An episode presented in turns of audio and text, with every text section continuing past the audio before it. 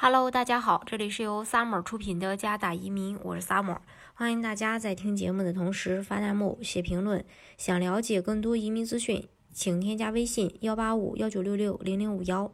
或关注微信公众号“老移民 Summer”，关注国内外最专业的移民交流平台，一起交流移民路上遇到的各种疑难问题，让移民无后顾之忧。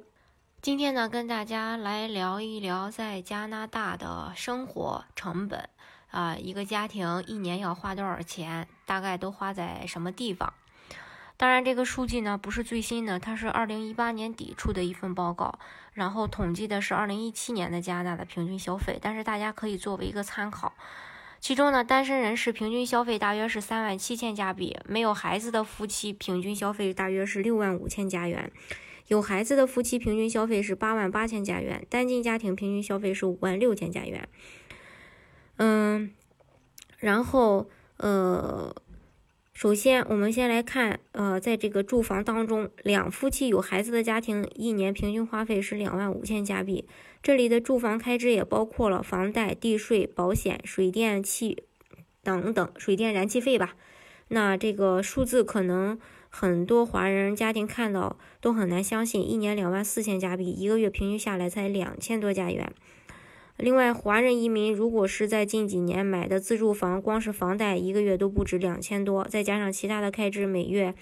呃会超出三千，也不夸张。不过呢，有两个方面可以解释这个数据：一是这个数据是加拿大的平均值，比起华人热爱居住的大城市房价，加拿大还有很多城市房价比较低，而且它这又是一个平均的数据，所以说呃就得出了这么一个结论。嗯。然后我们再来看一下这个交通方面的开支。有孩子的家庭在通行方面，平均一年花费是一万八千加元，均摊到每个月平均一千五百加元。把这个数据拆开来计算，一个家庭夫妻有两辆车，车贷分期付款每月是八百的话，车保险每月五百，油耗每月二百，再加上养护车的费用，这些花销刚刚够。另外再看一下它的一个生活成本。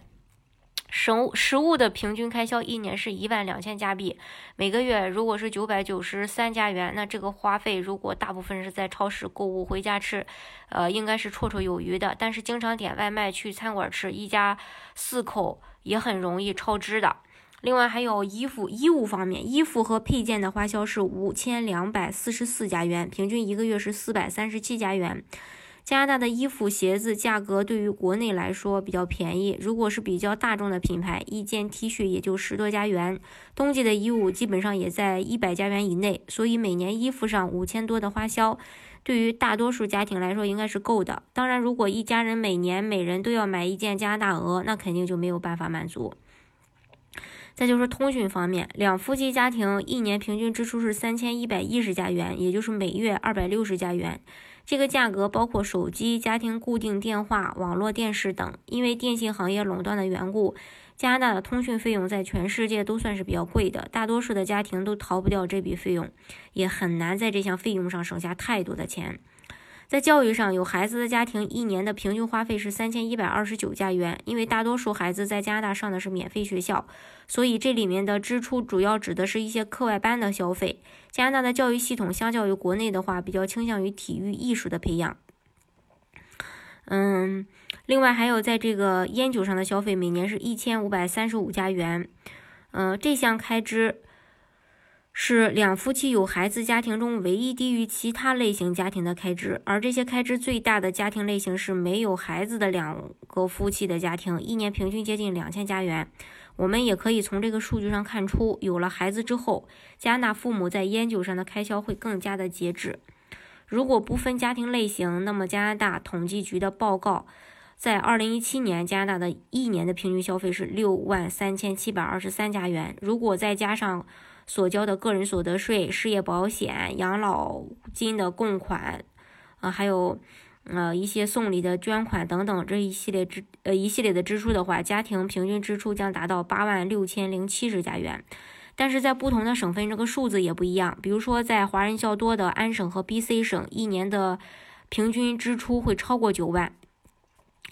嗯，这是关于呃这一点。当然，这个数字还是说，呃，是一个平均值，呃，加拿大有很多的富豪，然后还也有很多的一些低层的呃人士，靠政府救济的人士。这个数据平均，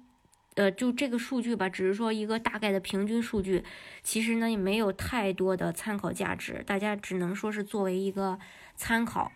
嗯，也不要说觉得看起来数字挺大，然后就对加拿大的生活失去信心，因为大部分的人一年是花不了这么多钱的。